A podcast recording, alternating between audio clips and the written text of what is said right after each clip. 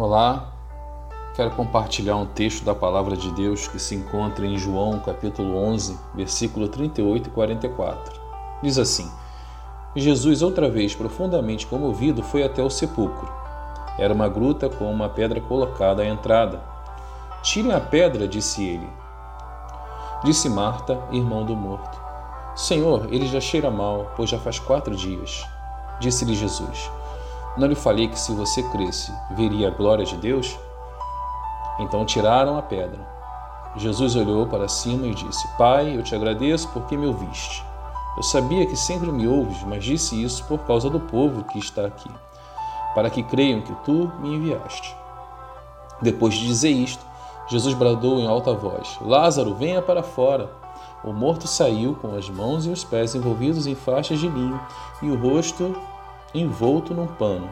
Disse-lhe Jesus: Tirem as faixas dele e deixem-no ir. Que palavra maravilhosa! Eu queria é, compartilhar com você e dizer, ao ler esse texto, que inicialmente nós podemos ver que Jesus se compadece com o nosso sofrimento. Jesus ele não é indiferente àquilo que vai na nossa alma, as nossas emoções, as nossas preocupações, aflições. Deus é um Deus que se preocupa com o sofrimento humano. O texto diz que já havia quatro dias que Lázaro havia morrido e o luto estava é, é, instalado, instaurado naquela casa, naquela família. E ao Jesus chegar ali, o texto diz que Jesus Outra vez, profundamente comovido, ele vai até o sepulcro. Que revelação maravilhosa! Ver Jesus comovido por causa do luto, por causa do pranto de pessoas chegadas a Ele. Deus se preocupa com você. Jesus se preocupa com você. Ele se preocupa com aquilo que vai no seu coração, com as suas aflições, com os seus medos, as suas angústias. Nesse exato momento, Ele sabe exatamente aquilo que vai no seu coração, nos nossos corações. Então nós temos a certeza que Ele é um amigo com quem nós podemos contar, aquele amigo que nós podemos desabafar, podemos chamar a presença dele para estar conosco. Se você está se sentindo sozinho, quero dizer para você que você pode chamar Jesus agora e ele vai se fazer presente e você vai sentir o alento, o alívio da presença dele. Ele se preocupa conosco. Ele se preocupa com as nossas aflições.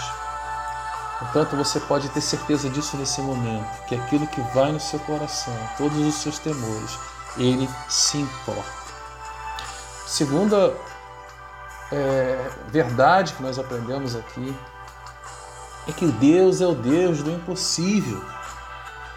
Intencionalmente, Jesus demorou quatro dias, porque nenhum judeu ele imaginava e cria que uma pessoa, depois de dada como morta, quatro dias pudesse reviver, quatro dias em que um corpo já estaria em um estágio avançado de decomposição, quando Jesus ele manda tirar a pedra, Marta fica admirada com aquilo ali. Senhor, já faz quatro dias, mas ele assim exorta: Marta, eu já te disse, se você crê, você vai ver a glória de Deus. E quantas vezes nós já ouvimos de Jesus palavras de fé maravilhosas, palavras do impossível, mas no momento de colocar em prática, nós estamos como Marta dizendo: Senhor, mas fazer isso já cheira mal, já tem quatro dias,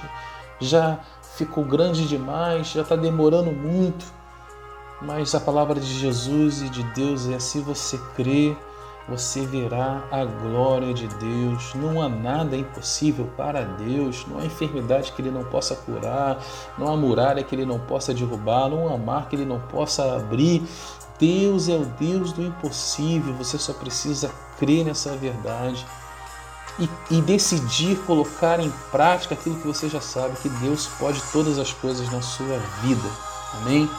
Quero orar por você, Senhor, que nesse exato momento, aquele que estiver ouvindo essa palavra, esse meu irmão, minha irmã, meu amigo, Senhor, que ele possa sentir agora, no meio dessa preocupação, desse medo, desse temor, que tu estás atento a, a todos os sentimentos, a tudo aquilo que se passa no íntimo de, dele e dela, Senhor. Que nesse momento ele possa sentir a paz, o teu alento, o teu toque, o teu alívio, o teu refrigério e a certeza que tu estás agora nesse momento com ele, Senhor.